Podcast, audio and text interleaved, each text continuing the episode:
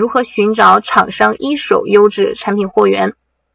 在互联网这个浩瀚的网络世界里，找到货源呢是件非常容易的事情。但是我们常用的平台和渠道呢，主要有这三种：第一个是阿里巴巴，也就我们常说的这个一六八八；第二个是淘宝网；第三个是本地的批发市场。那我们分别来看一下这三种平台和渠道，它们各自具有的优缺点。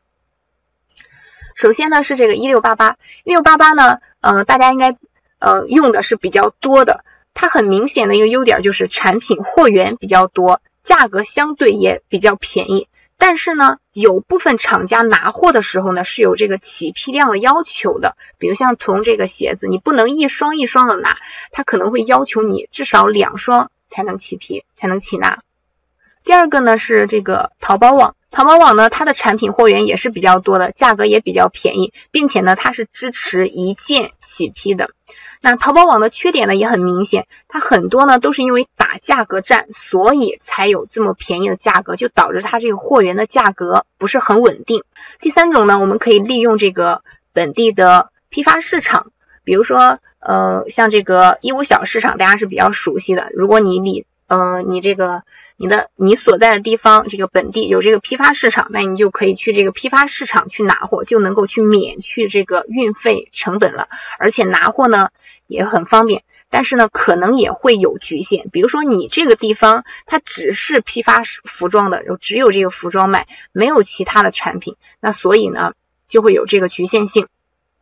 但是呢，大家也不要灰心，嗯，可能会觉得这三种方法都有一些弊端，不是很适用。那在这里呢，我们给大家整理了近四十个一手的货源平台。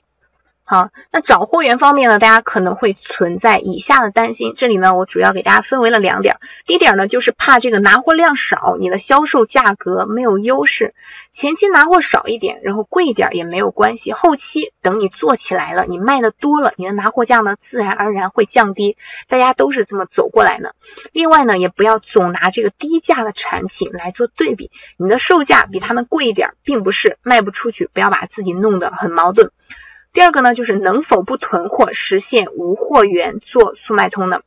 其实呢，在速卖通去销售商品，起步是不需要囤货的，你可以出单之后再进货，你的单量稳定之后再去做库存，基本上就可以实现无货源了。因为速卖通呢，它是可以设置这个七天的发货期的，客户下单之后呢，你马上去在这个一六八八呀等一些批发平台去下单，那基本上。三天左右，我们是可以收到这个快递。那这样你还有四天的时间可以去给你的客户去发货。那由此呢，我们便可以基本上去实现这个无货源的模式，这样就能大大降低了我们卖家的投资经营的风险。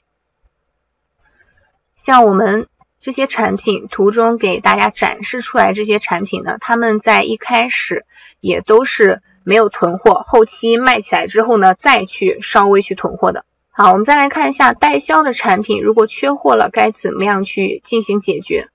有时候呢，可能代销的产品缺货了，你来了订单呢，却找不到你货源，这时候该怎么办呢？我们可以借用这个淘宝搜索和百度识图这两款工具呢，来帮助我们去找到。同款货源，但是这里呢要提醒大家，因为这两个工具呢，由于这个图像识别技术等原因啊，它并不能百分之百的为我们保证去找到这个很精准的和我们很同款的这样一个货源，只能说它找到的就是尽量的、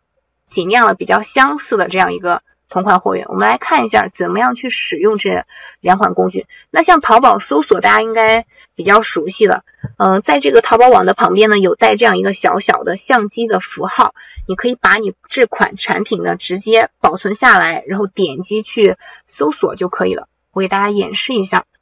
那有时候呢，可能你使用这个淘宝搜索，在这个淘宝网里面呢，也没有这些产品。那这个时候呢，我们就可以去用这个百度识图，它所出来的一些渠道呢，会更加广一点。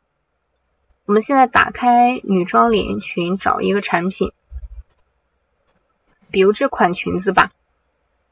假如说现在我们卖的是这款裙子，但这款裙子缺货了，怎么办呢？你就可以选择把这样一个图片呢，存到你的。这样存到你的手机上或电脑上，然后我们刚才说了，可以使用这个百度搜索、百度识图。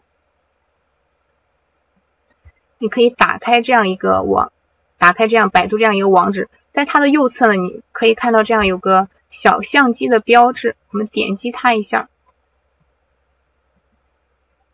把你所要查找的这个产品的图片拖动到这个地方。好，那在这里呢，我们就可以看到，嗯，这个图片来源呢有这个一期货源，有一六八八，然后还有阿里巴巴。那假如说现在咱们缺货了，你就可以去这个一六八八或一期货源上，或者这个淘宝上去联系这些商家，问他们还有没有库存，问他们还没有有有没有余货，愿不愿意分给你。那这个淘宝网呢，它的使用方法呢，和刚才为大家所演示的这个百度识图的方法是一样的，大家按照刚才我我所演示的这个步骤去操作就可以了。